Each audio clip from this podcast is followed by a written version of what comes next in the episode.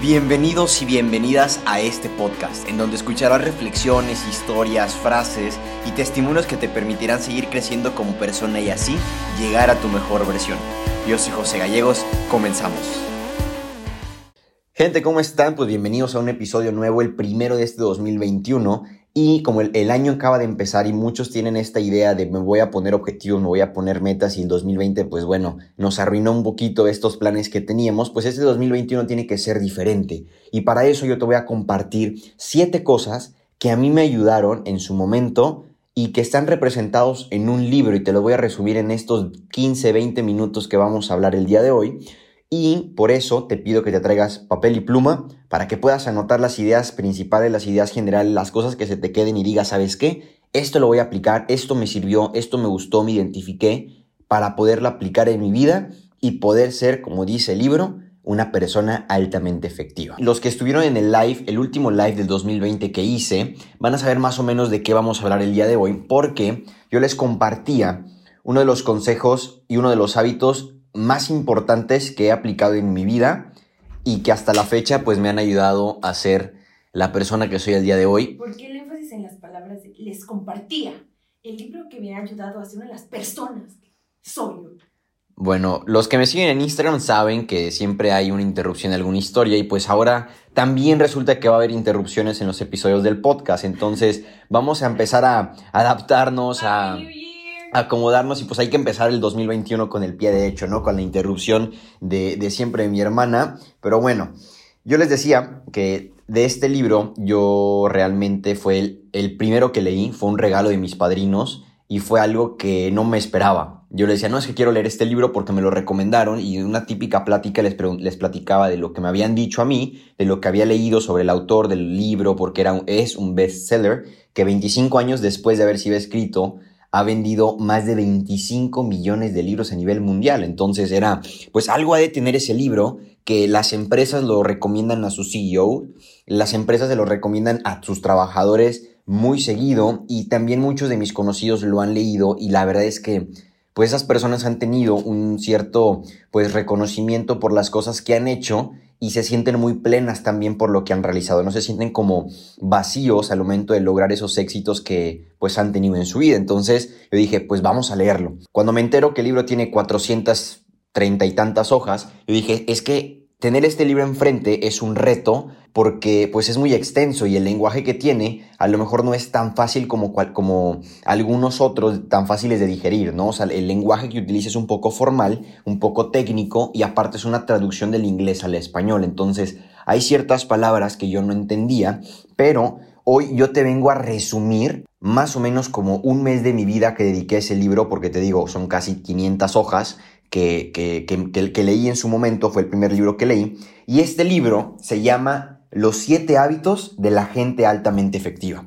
¿Y por qué ahora de pronto hablar sobre un libro en este, en este podcast? Pues resulta que este libro tiene, como el título lo dice, el título lo dice, siete hábitos que solamente ciertas personas pueden implementar y que les han ayudado a alcanzar eso que tanto quieren y no sentirse vacíos al lograrlo, porque estamos muy acostumbrados o a lo mejor es muy común ver a gente que ha logrado muchas cosas y que luego nos enteramos que se sienten vacíos y que no tiene sentido lo que han hecho o no tiene sentido su vida.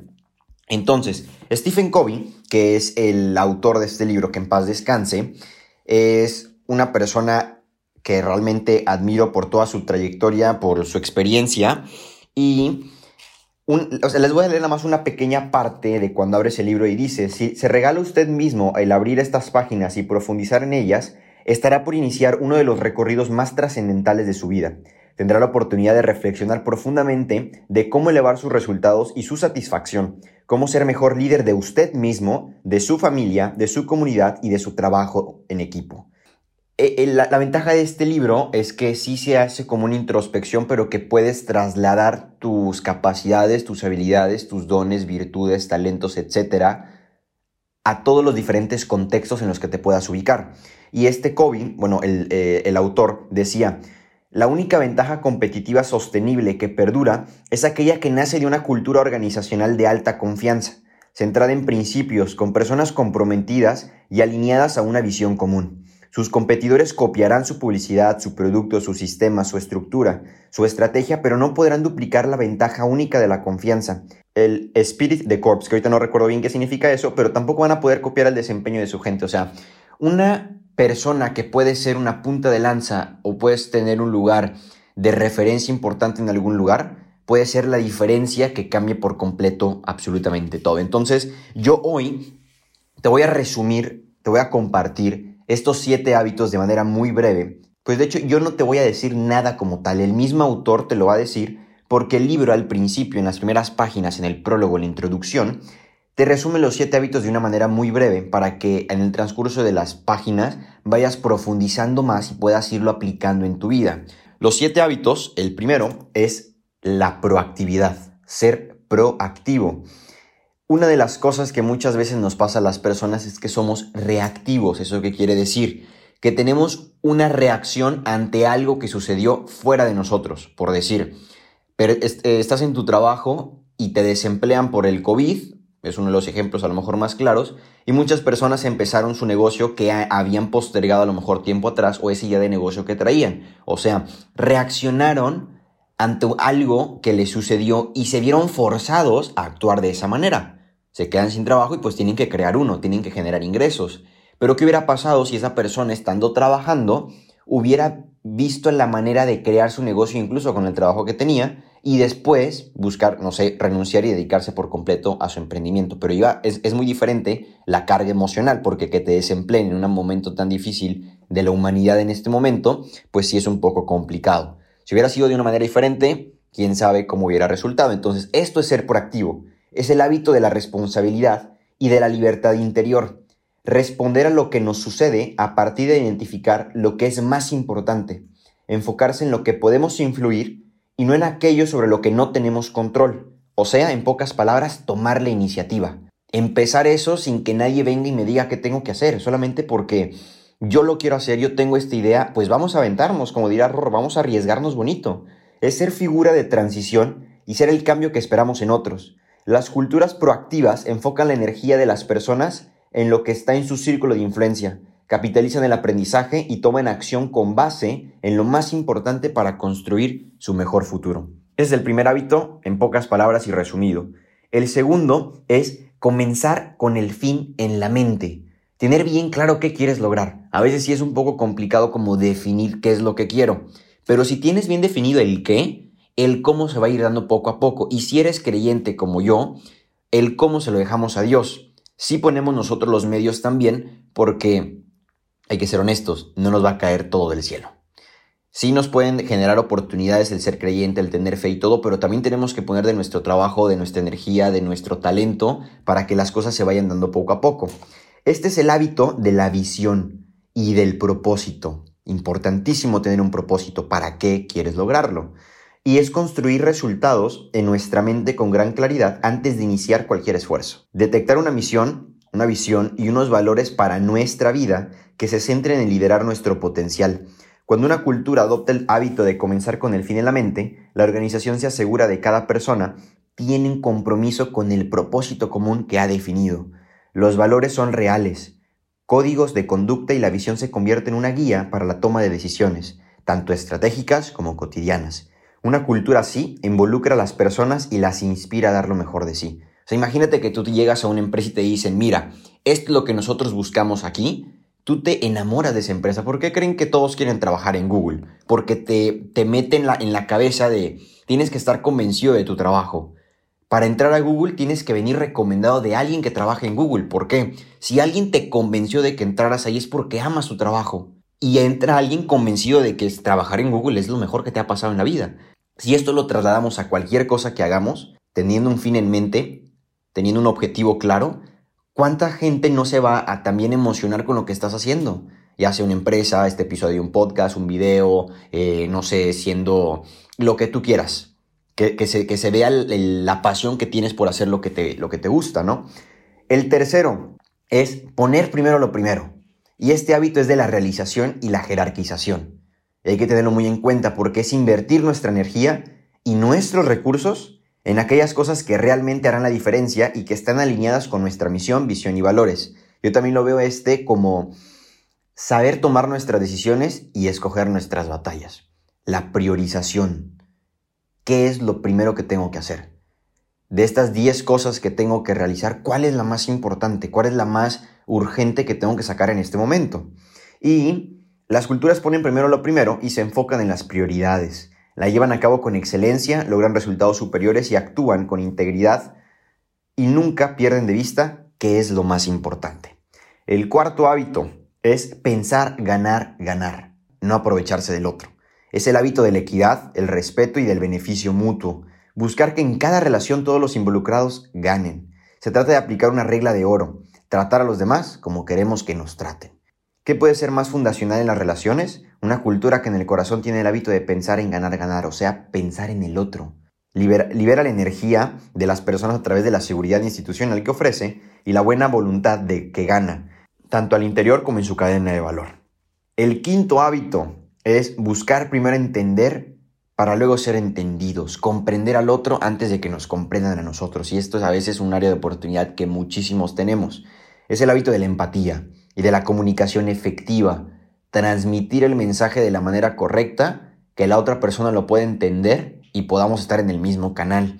Es invertir el tiempo para entender genuinamente a otros con profundidad, tanto en el contenido como en el contexto y en las emociones para luego comunicar su perspectiva con el lenguaje de la otra persona, su sistema de valores, prioridades y su perspectiva. Este hábito también ayuda a minimizar los conflictos, aumentar el aprecio y la colaboración y surgen de forma natural. O sea, hay una relación más personal con las demás personas y eso ayuda a generar ese vínculo de confianza para poder tener una mejor comunicación. El sexto hábito es sinergizar. Les, voy a tengo que ser honesto porque yo en este hábito, yo no lo entendía al principio, fue el que más, el que más trabajo me costó comprender pero es el hábito de la interdependencia, que es valorar las diferencias y construir fortalezas sobre las mismas. Cuando nosotros nacemos somos unas personas dependientes, porque nuestra capacidad cuando somos bebés pues es todavía más limitada de lo que es en este momento ya que estamos un poquito más grandes. Dependemos directamente de nuestros papás para comer, para caminar, para leer, para todo, ¿no? Literal todo. Conforme vamos creciendo, vamos adquiriendo cierta autonomía que nos permite, pues, actuar, pensar, decidir de diferente manera que ya no depende tanto de los demás. Cuando crecemos todavía y que nos volvemos, pues, independientes, se convierte en esta parte de interdependencia, en donde ya nada más estás involucrado tú en tu vida, sino que estás en relación con otras personas y tus acciones también pueden influir en ellas. Es cuando hay diferencias y las integramos una visión común y las rodeamos de respeto y entendimiento. Están las fortalezas. Una cultura que practique el hábito de sinergizar convierte el conflicto en diálogo constructivo que produce soluciones reales y superiores de forma consistente. Imagínense que, o sea, como les decía, estamos en contacto con otras personas ya, ahora sí, que nos somos seres relacionales, ¿no? De que estamos en diálogo, ahorita a lo mejor a través de una computadora, pero cuando hay un cierto conflicto y te das cuenta que hay otras personas involucradas y ya tienes este hábito de tener una comunicación efectiva, buscas en vez, como dice la frase, ¿no? en vez de construir muros, construyes puentes para que la gente en los conflictos puedan llegar a un punto en donde se pueda solucionar el problema que pues los llevó a esa discusión, ¿no? Y el séptimo hábito es afilar la sierra. ¿Por qué? Ya implementaste el primero de ser proactivo, de no esperar a que algo suceda para que las cosas sucedan, en pocas palabras. El segundo es comenzar con el fin en mente, ese objetivo que, con el que empiezas. Poner primero lo primero, o sea, priorizar qué tengo que, qué es lo más importante que tengo que hacer. Pensar ganar, ganar, que es el, el hábito de la equidad, el respeto y el beneficio mutuo. Luego buscar primero entender y luego ser entendido. Sinergizar y ahora viene a afilar la sierra que digo, en cuestión del nombre a lo mejor sí nos saca un poquito de onda porque no tiene mucho sentido, no está tan formal y dices, ¿qué tiene que ver una sierra con esto? Pues es que este hábito hace referencia a la renovación y a la mejora continua. Ya aplicaste seis hábitos en tu vida y ahora te toca estar constantemente en este crecimiento.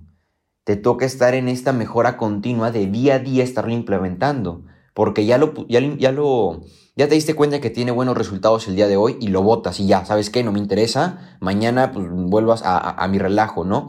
Es adaptar estos hábitos a tu día a día para que invirtiendo de manera periódica tu tiempo en ti mismo pueda ayudarte a renovarte de manera física, mental, emocional, social y espiritual incluso.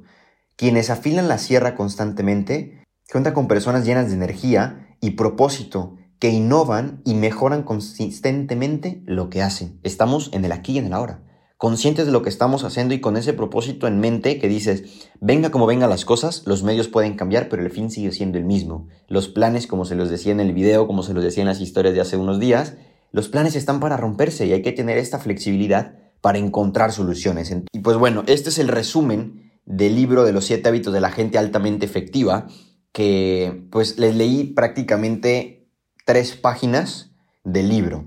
Ahora imagínense si pudieras profundizar en cada uno de los hábitos con diferentes características, ejercicios prácticos, ejemplos visuales que te puedan permitir adaptar estos hábitos a tu día a día y convertirte en esa persona altamente efectiva, no sé hasta dónde puedas llegar, la verdad. Entonces, yo te recomiendo ampliamente este libro. ¿Por qué?